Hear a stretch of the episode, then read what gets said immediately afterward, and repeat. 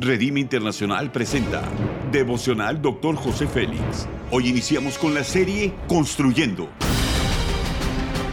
Una serie de enseñanzas y de instrucción profética del Dr. José Félix Coronel en voz del pastor Norberto Cruz. Iniciemos. Capítulo 4, marcas tema adoradores. Hebreos 13:15 dice así que ofrezcamos continuamente a Dios por medio de Jesucristo un sacrificio de alabanza, es decir, el fruto de los labios que confiesan su nombre. El grado de adoración más profundo implica alabar a Dios a pesar del dolor. El libro de los Salmos es un ejemplo claro de un clamor. Los principios son los siguientes. Debemos ser agradecidos con Dios por todas sus bondades. La adoración es una oportunidad. Por medio de ella podemos reflexionar, agradecer por su misericordia. No existe tiempo ni espacio para hacerlo. La adoración se convierte en nuestra prioridad y estilo de vida. Podemos alabarlo por sus obras poderosas, las maravillas que ha creado, las obras de gracia que hace en nuestras vidas. El sacrificio de alabanza significa hacerlo en todo tiempo. Traerá buenos resultados en nuestras vidas. Como hijos de Dios podemos alabarle por su bondad, misericordia y gracia. Dice Job capítulo 2 versículo 10, pero él le dijo, como habla cualquier mujer necia, has hablado. Aceptaremos el bien de Dios y no aceptaremos el mal. En todo esto, Job no pecó con sus labios.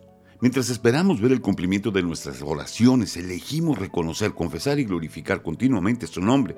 Dios ha tomado en sus manos toda situación. Nuestra responsabilidad es confiar en la obra de Cristo realizada en la cruz. Primera de Pedro 5:7 venís echando toda vuestra ansiedad sobre Él porque Él tiene cuidado de vosotros. Nuestra confianza la expresamos por medio de nuestra adoración. Dios es grande. Debemos de adorar a Dios en medio de cualquier circunstancia. ¿Está alguno entre vosotros afligido? Haga oración. ¿Está uno alegre?